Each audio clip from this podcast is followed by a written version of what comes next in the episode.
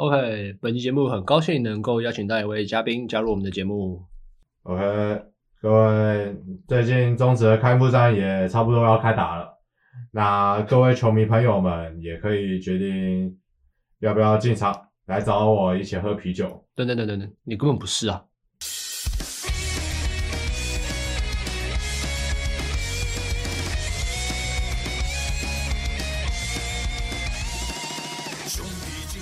欢迎收听广播野球，球来就听。我是主持人小波，我是主持人 Alvin。我在这里澄清一下，我们这集没有来宾，我这 我们这集没有来宾，我们没有资金，不好意思，不好意思。OK，好啊，那今今天先进入到我们主题吗？上一集回顾了乐天桃园，这集我们来讲讲中信兄弟。那很多人说啊，中信兄弟明明就是年度第一，那、啊、你干嘛先讲？但是没办法、啊，爽啦！我们在排程的时候就是觉得他会输嘛，对啊，我们原本是按照战绩来排啊，我们就以为统一会是总冠军，然后把中英兄弟先排在前面。我们计划书这样写的，所以那个别为难我们。没关系嘛，反正兄弟你不要不要太对我们节目太苛责嘛，不要不要有太多意见。我们现在讲一下中信兄弟上一季的战绩，上半季是三十五胜二十四败一和。下半季是三十一胜二十五五败四和，然后全年度是六十六胜四十九败五和。其实总归来讲，就是上半季第一，下半季零点五的差距，第二名的位置，嗯、然后全年度第一，然后年度总冠军，这个终结了七年六亚的夺冠干旱期。想必爪迷是真的是松一口气啊，对吧？我是不能想象，如果去年在亚的话，会是怎么样的情形。去年再亚下去的话，那个 PPT 应该直接炸锅吧？这个不知道，这个不知道开幕战要请谁来开球？开幕战，开幕战应该已经没人可以开球了，可能要请 Josh 来开一下球。快没了，请 Josh 啊，Josh 来转运一下。OK，OK 吗？我们先来回顾一下去年中信兄弟的羊头群，他们季前其实就已经签回了前年的 MVP 宝拉，然后还有。表现不错的莱福利，以及两名从来没有来台湾过的羊头欧尼尔，还有加百利。但是那时候欧尼尔因为他有伤势的问题，加上后来的体检没有过，所以就不能在台湾投球。所以中信兄弟就急忙找来了大家很熟悉的美国队长罗杰斯。但是因为其实那时候上半季加百利跟莱福利的表现。不是太稳定，所以中信兄弟就找来了格里斯，还有高野圭佑来备用一下。我是觉得莱弗利去年是投的蛮跌跌撞撞的啦。莱弗利本来就是这种角色，不是吗？他之前那个来的时候，反正我觉得他本来就没有多多多多厉害啦。对啊，但是我觉得他，但是但是我觉得莱弗利他的怎么讲？他的优势应该是他的投球的一些动作吧，对，大风车，大风车，还有长球。反正我觉得中信兄弟去年其实等到，其实他们等给莱弗利有蛮多的耐心，到季中上半季已经快接近尾声的时候，才将莱弗利是说。对，但是我觉得这部分原因就是因为莱弗利对兄弟的。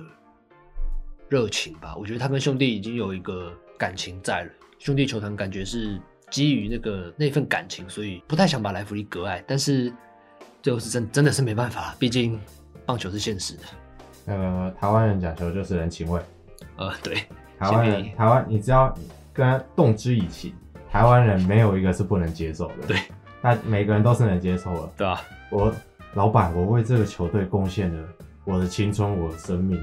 我对啊，我卖我卖血卖肉卖命，为你卖血卖肉卖命，你要把我给释出，对啊，加上对加上中中中信球迷其实是蛮喜欢来来福利的，啊，充满喜感，对啊，他其实对各位大家很都很和善啊，然后对一些球员，反正看到一些什么在中信兄弟 YouTube 上面，他跟球迷的互动跟球员的互动，大家都很很喜欢这名球员啊，所以其实中信也是做了一个蛮艰难的决定，OK。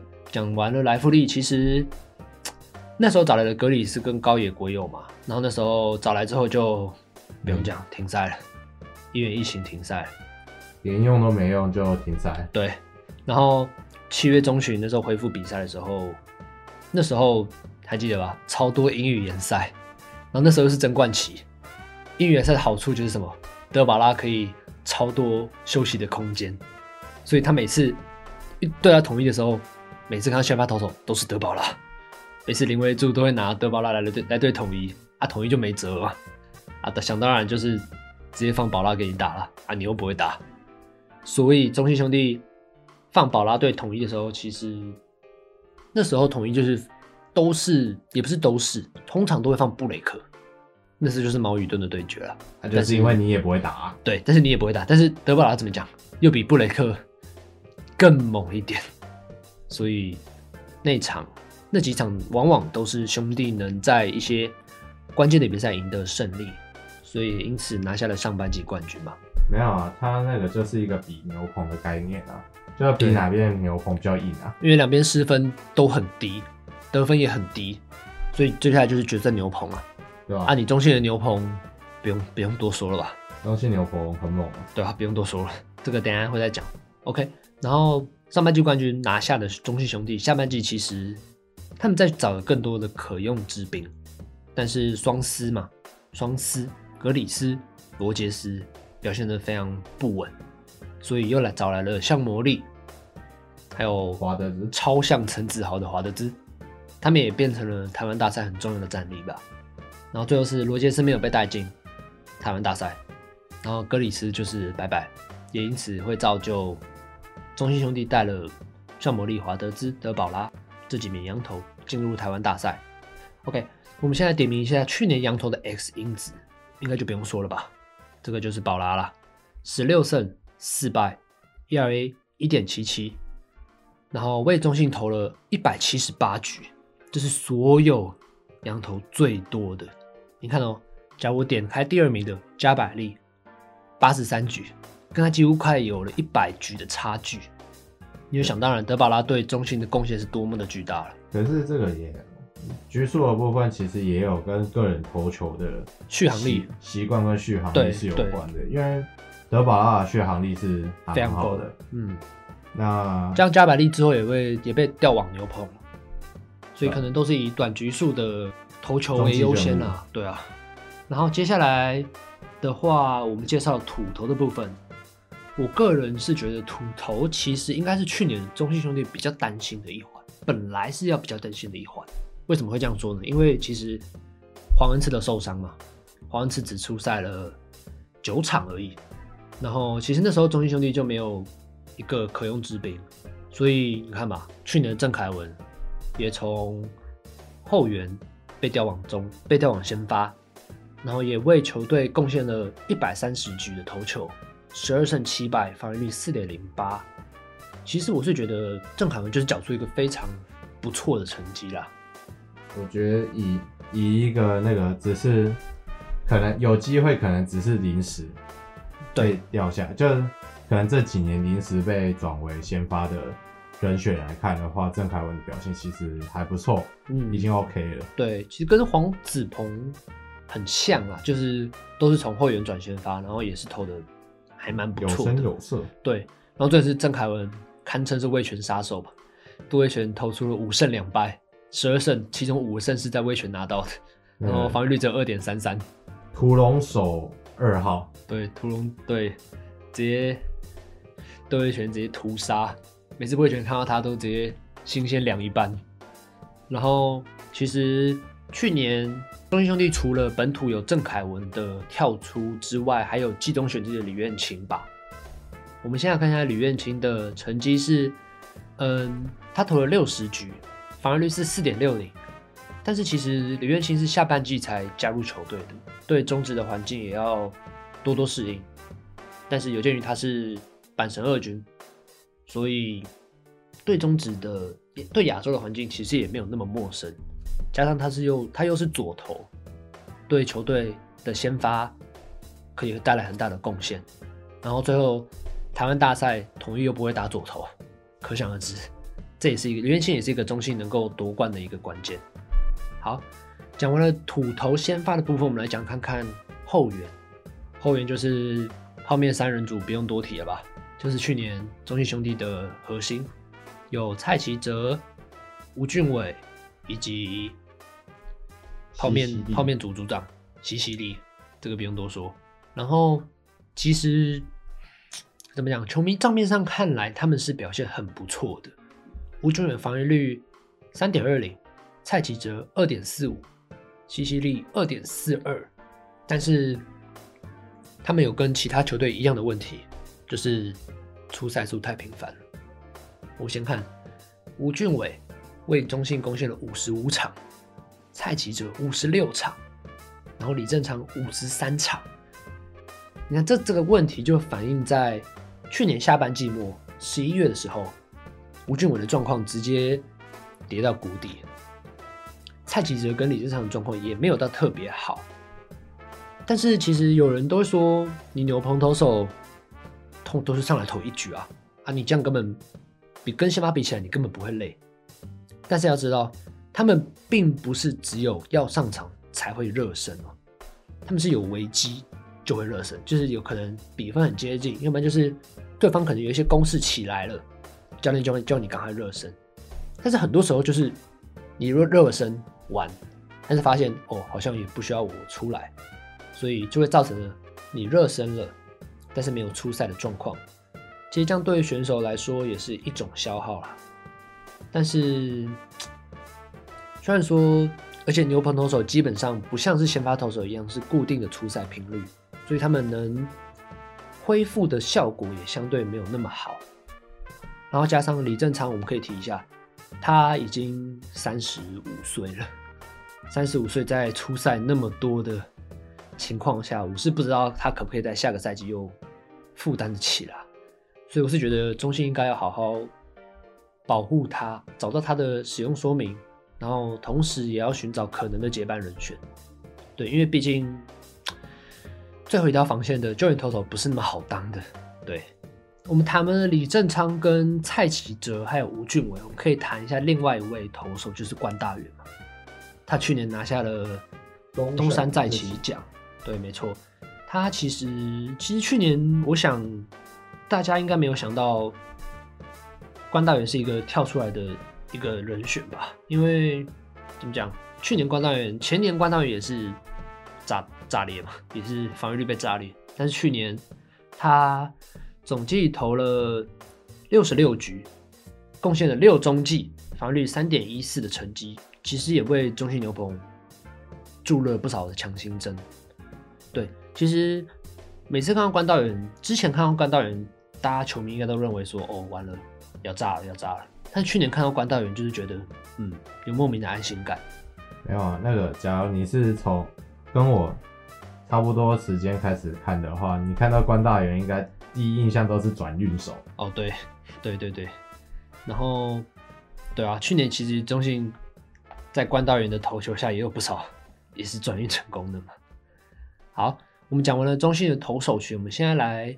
讲讲中信兄弟的打者群，我想打者群一样是跟乐天桃园一样是不太需要担心的，对，因为其实我们可以先看，我觉得最要提的就是许基宏，他去年出赛了一百二十场，是一个全勤的状态，然后带有两成九零的打击率，十四轰，我觉得许基宏进步最多的地方就是他的球棒控制能力，他可以。懂得如何跟投手面对，不再只是一个不是安打就是三振的一个选手。他有时候你看去年他打击其实不再是往他的，他是左打嘛，不再是往右外野方向打。他有时候也会用技巧性的帮将跑球碰向左外野，或者是打出一些很深远的长打。反正总而言之，就是一个许基宏，就是一个怎么讲？接下来几年应该都是兄弟一个不可或缺的一垒手，对。然后接下来第二个要提的就是队长王威成了，这个就不用提了吧，这个是很稳、很稳、很稳的开路先锋。对，打局三乘二三，一百一十三场的初赛，其实这个不用讲，王威成也是几年中信兄弟的核心。OK，但是我觉得我们主要要提的就是中信兄弟的二垒手的部分。二垒手，我是觉得。很让我们中信兄弟的球迷烦恼啊！虽然说那时候岳东华开季有受伤嘛，但他回归回归之后也是打击率也是平平了，最后也缴出两成一零的打击率。那时候中信也有让志强吗？我们的好兄弟志强，志强，还有潘志芳也有试一下，但是一直没有找到很好的成效。直到那时候确定夺得上半季冠军的时候，中信有找一下那个陈伟汉上来试试，其实也是表现得很不错啦。只是有一次在天母，我记得是受伤吧，那时候急忙送往医院，那时候也是 有点危险。而且我是觉得中信最需要担心就是二垒手，游击手不用担心，江坤宇就已经是个江坤，也是一个全勤的状态，这个也是年轻有本钱。可是我觉得，以现阶段来说，应该就是以岳东华为主吧。你说二垒还是游击？二垒。嗯，对，我觉得二垒的话就是倚重他的守备了，因为岳东华的守备其实不用让我们担心的，只有打击的方面。但是打击的方面，中心有其他人可以适时的跳出来，所以我觉得也是有不大的问题。对。然后接下来我们谈谈台湾的内野手，我们来谈谈外野手。去年就不用讲，张志豪受伤。嗯对，那时候让中信兄弟的士气有点降了下来，但是没关系嘛，回归了。对，今年回归了，但是我觉得张志豪今年来说回归了嘛，我觉得他应该是主战中外野，这个不用说。有啊，人家不是说他变超壮了吗？哦，对，去年张志豪受伤的时候，其实中信兄弟有找那个陈文杰或者是宋承瑞上来试试。其实也找到不错的效果，他们两个的手背啊，都是让我们非常惊艳。你记得那个那个谁，宋承瑞之前连续截杀在全垒全垒打全垒打墙墙上面截杀的飞球吧？但是我觉得需要考虑到中信兄弟的外野，其实我们可以顺便预测一下新球季，其实就是詹子贤嘛，张志豪。然后陈子豪，对，陈子豪刚刚续约台湾 Harper，陈子豪，我们找不到，我们找不来真正的 Harper，我们就签一个台湾 Harper。因为那个外野双子的地位应该在至少在这几年内是完全不可能撼动的。对，而且他们两个都是中信兄弟的主主力打击。嗯，而且陈子豪已经是即将进入他的生涯巅峰了，现在是二十七岁。然后前几个前几天又跟中信兄弟宣布签了一个。新的一个一个一个大合约，对，想必可以让陈子豪更安心的出赛，然后也能帮将自己的注意力放在球场上。中信兄弟的去年的回顾先讲到这，我们先来讲讲中信兄弟今年新球季的展望。他们找来了洋炮弗莱西，对吗？李维柱他们找来了，但是从热身赛看来，我是觉得我头很痛。对啊，让朱总头非常痛，但是怎么讲，只能说他还没习惯中职环境。没事啊，给他一点时间。对啊，都都是这样讲啦。每个人都有给一点时间的机会。对，其实弗莱西，我们应该知道弗莱西，其实他其实之前是在大联盟出赛的，他在大联盟，他在大联盟出赛了四年。四年成绩缴出了五支全垒打，打局两成一六的成绩，其实还好，还可以啊，还可啦。在大联盟，我不知道，我是觉得还好。但是能能来能有大联盟资历的选手来中职，我就觉得已经很不错了。对，而且我是觉得祝总是短期内是不会让弗莱西蹲捕啦，因为毕竟你蹲捕，你要想你要跟每一个投手都很熟悉。你要懂每一个投手的习性啊，一些球种啊，什么时候，什么时候在什么关键时刻，你要面对什么打者，你要用什么样的球种来面对这个打者。而且弗莱西又有语言沟通的问题，你总不能上去跟他讲，弗莱奇上去跟他讲中文吧？那所以以现阶段来说，我觉得应该还是以 DH DH 吧。对，因为毕竟走了资深，嗯，但是虽然有周思齐啊，但是。周董的年纪又是一个问题，加上去年他的成绩是大幅的下滑，所以我觉得是球迷必须要担心的一件事情。但是也因为这个原因，所以是中信球团可能就因此找来了弗莱西要扛这个重任。其实走了林志胜跟秋瓜吧，我觉得 还有王胜伟，我觉得虽然说会让中信兄弟球迷感到是非常惋惜的，因为毕竟走了两个精神领袖嘛。但是我个人是认为啊，在战力上、战力方面是没什么特别的影响。真的没。我自己是觉得，因为王胜伟去年也没在一军出赛嘛。王胜伟也那个也已经开始有比较明显的退化了。对啊，这几年也比较明显退化。加上他的位置是直接被江坤宇取代了。对啊。所以他，我觉得他自己也是想继续待在球场啊，但是待在球场也不是待在二军，要他一军去表现自己吧。对啊，对啊，所以我觉得就去富邦啊。对啊，因为富邦有比较多的发挥空间，因为江坤宇直接卡死了王胜伟的位置，所以总而言之，我是觉得对中信的战力没有造成太大的影响，所以我觉得新球季中信兄弟又有了泰迪的补强。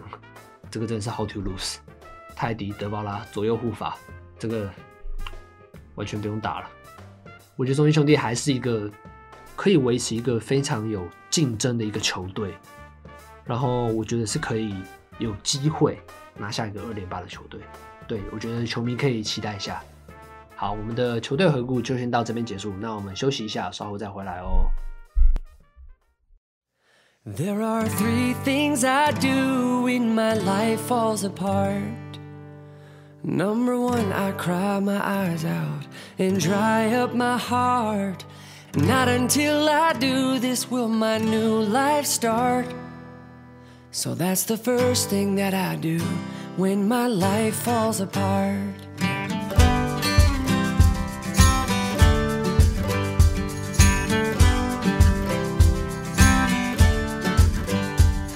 The Second thing I do is I close both of my eyes and say my thank yous to each and every moment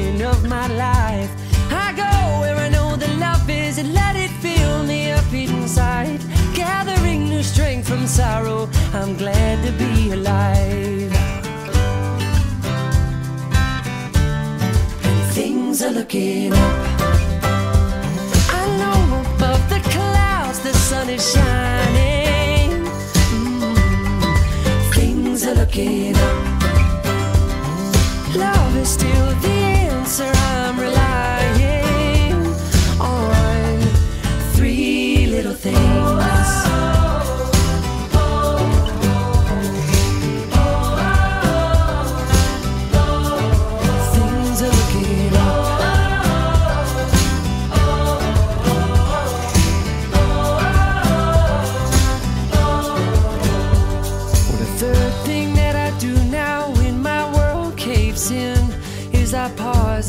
Take a breath and bow, and I let the chapter end. I design my future bright, not by where my life has been. And I try, try, try, try, try again. Yes, I try, try, try, try, try again. Things are looking up.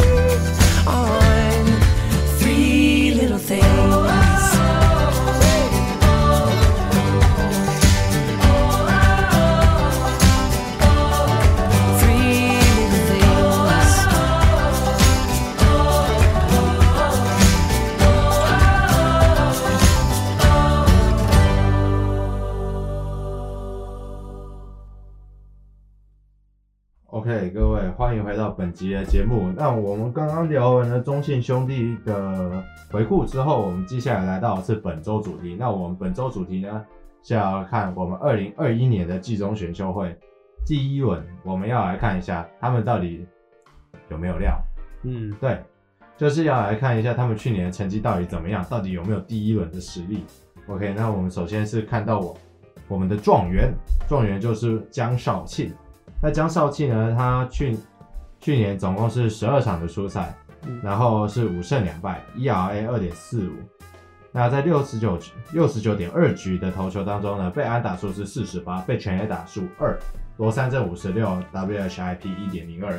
那你单看这个数据的话，看起来跟杨绛一样一样。对，基本上他就是富邦的新球季的另外另外一名洋将。对，这个这个看数据来说，根本就是本土杨绛啊。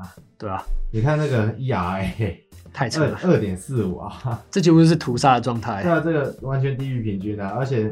而且你投了六十六十九局才被打四十八次安打，这很夸张哎。对，我觉得张少庆要令人挑剔的就是他第一场的表现吧，第一场对中信直接大爆炸，但是我觉得之后他就恢复了他应有的选秀状元的样子。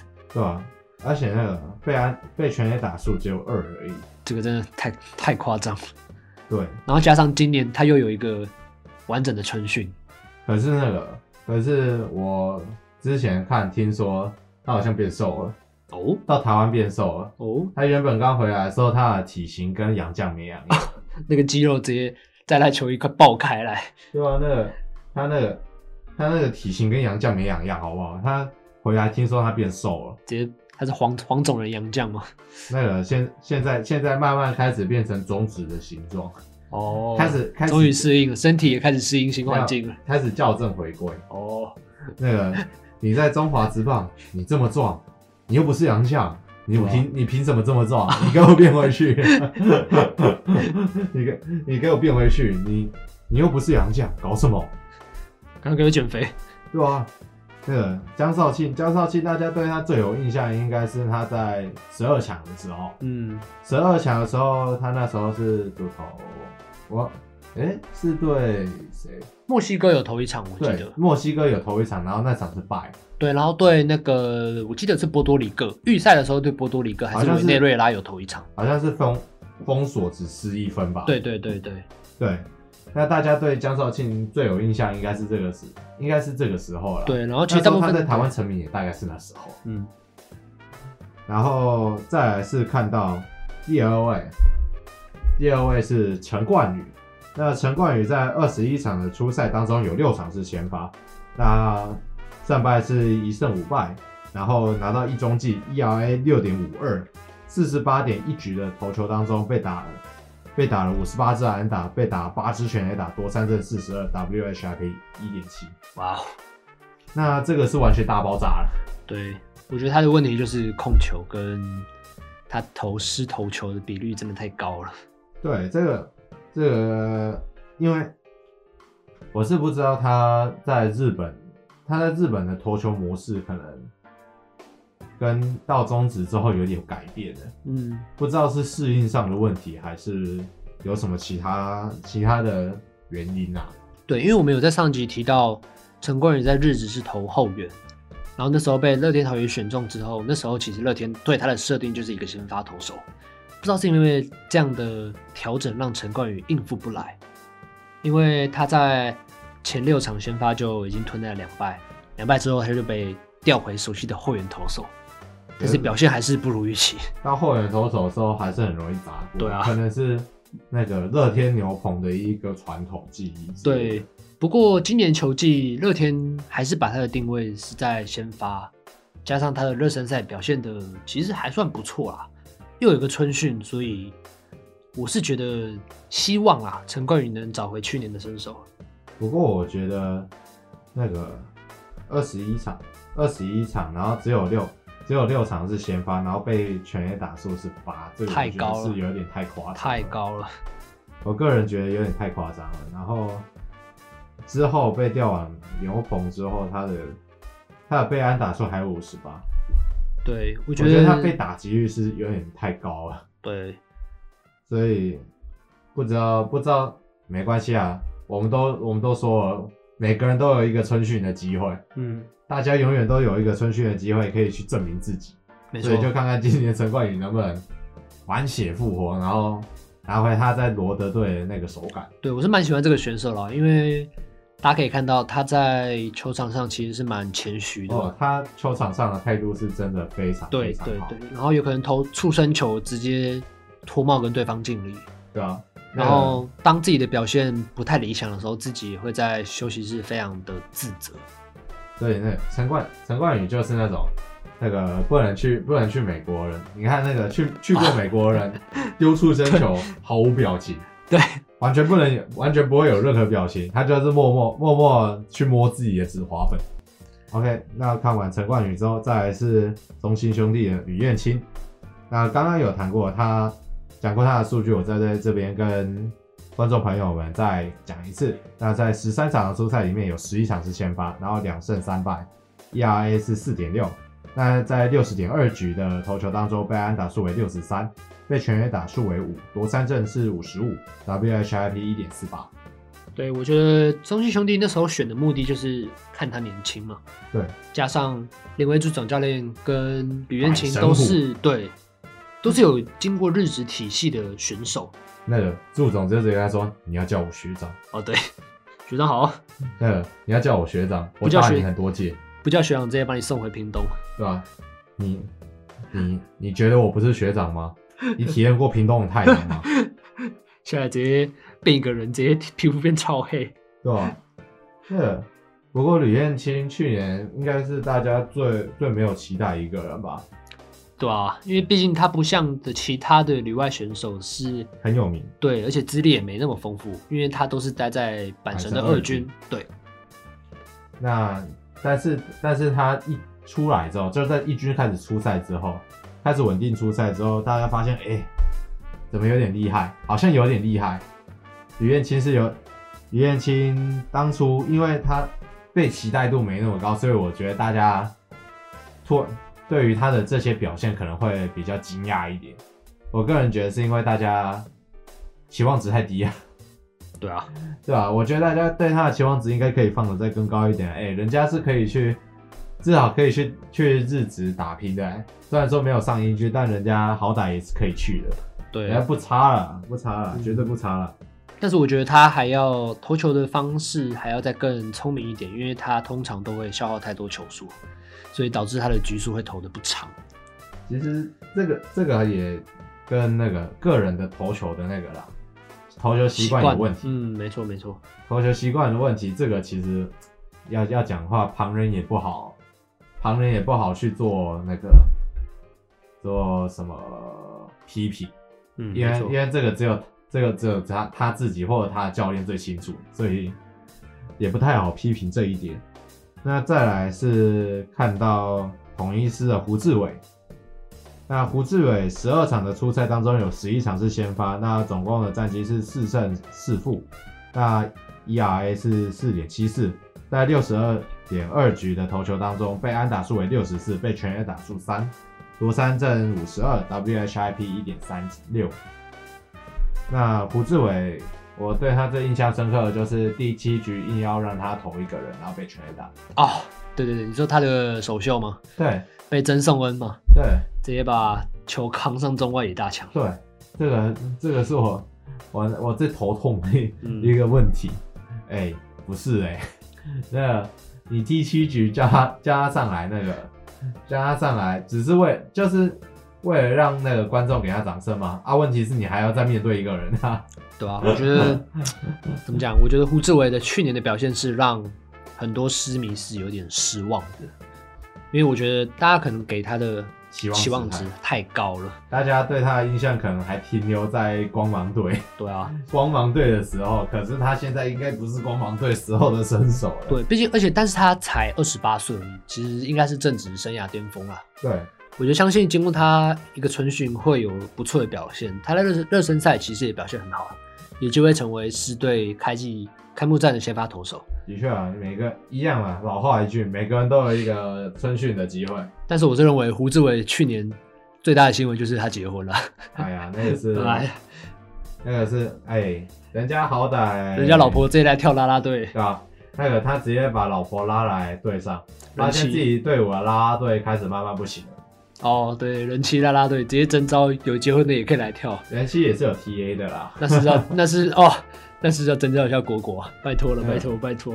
人妻人妻是有 TA 的，所以所以那个他他重，可惜的是他去年最重大新闻竟然是这个东西。对啊，我个人是期待有什么其他重大新闻的。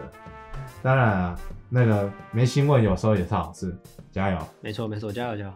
那最后最后一位看到是魏全龙队，集一集要拱冠。那魏全龙为什么会在顺位？我可以跟各位讲解一下，因为因为当初原本是决定说魏全龙应该有可能是第五顺第一顺位拿状元，嗯，可是之后因为其他四队抗议，所以说、哦、那个魏全龙就他们当初的那个选秀顺序就是用抽签的。那用抽签的这个魏全龙就直接不爽了，凭什么？对不对？因为他才第一年，他拿不到状元，这有什么意义？所以他就拒，他就巨抽，啊，就第五顺位。哇！啊，当然了，第五顺位他选到的就是吉一吉奥广冠。嗯，那吉一吉奥广冠他今去年的战绩呢，出赛数五十四场打席，两百二十六个打席当中呢，他安打数是五十二，全垒打数十一，三十二打点，打击率两成五六。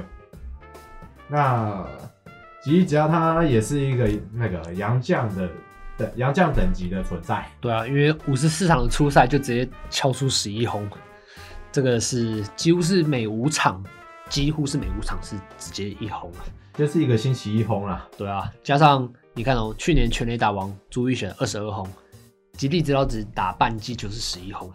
对啊，那但是朱玉贤那个要讲的话，他也是。下半季大复活，直接十四轰啊！对啦，但是那个吉一吉奥，以以现况来看的话，应该还是以魏全龙的 DH 为主。没错，因为那个他的主杀率没有很好。对，而且现在那个魏全有意在培养蒋少红，嗯，有意要把蒋少红扶成正捕手，所以那个，所以吉一吉奥应该都还是以。以打击为以打击为主了，那我们的十号会去哪？小叮当十号，可能就要被晾在旁边了吗？刘思豪，刘思豪那个、啊，刘思豪先拯救一下他的打击吧。啊，刘思豪，刘思豪打击实在是不太 OK。确实，对吧？那个讲回吉一吉奥，吉一吉奥去年去年回来的时候就，我觉得我觉得就。等于是宣告了刘思豪的死刑了吗？对啊，可以这样说吗？对啊，我觉得就是刘思豪死刑啊，嗯、因为很明显的，很明显，其他队就是不不缺打击，缺投手啊。啊，味全龙很明显就是缺打击啊。对啊，对啊，因为你看那个富邦，富邦缺打击吗？啊，其实蛮缺的啊。嗯，但是但是因为他的捕手已经有人卡位啦，要么是戴培峰，要么是张进德嘛。对。虽然说这两个打击又不怎么样嘛，但是张进德还不错了。问题是已经有人在卡位了，嗯，所以他不需要。那另外一个就是他打击方面，至少还有林益全，嗯，至少还有人可以扛，所以那个，所以所以打击上看起来不是什么问题。没错。那乐天，乐天本来就以打线为主啊，他问题出在于投手呗。然后兄中信兄弟看起来像是有打击问题的人嘛。然后统一狮，统一狮下半季的打击看来是还蛮有问题的，但是，但是那个以以状况上来说，至少也比魏全龙强，对吧？那魏全龙就是在一个缺乏缺乏打击的状况下，因为那时候整个队上你要说重炮手嘛，好像也没有重炮手。对，通常都是机关枪打线比较多。对，因为魏雄他就是讲求讲求一个机关枪打线，他的第四棒都是机关枪。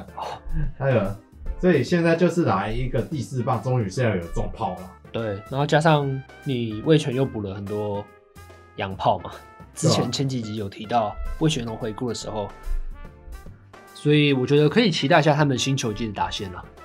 对啊？因为因为因为他去年去年一直打安打，没有啊，我是以球迷心态来说，一直打安打不是好比赛。嗯，对，球迷就爱看了，观众就要看那种炮声隆隆。我就是我就是要看那个，我就是要看全垒打，所以那个就补进了吉一吉奥嘛，就是球队救世主的概念。对，那那个接下来接下来明年明年也一样嘛，有一个春训的机会。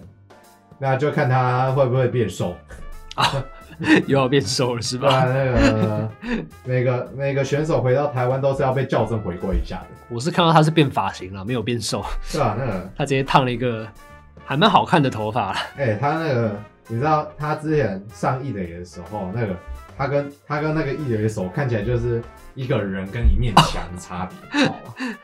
那个那个吉一吉奥看起来就是一面墙。他是他要不要去打拳击啊？对啊？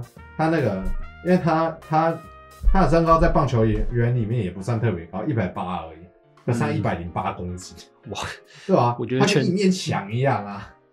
大部分的体重应该都是来自于肌肉吧？对啊，他他这么大只，很壮，真的很壮，对吧？然后他的他的 power，他的延展性就是特别的好，所以常常可以把球就带的特别远。对啊，他就是一眼重炮手一样，你知道吗？对啊。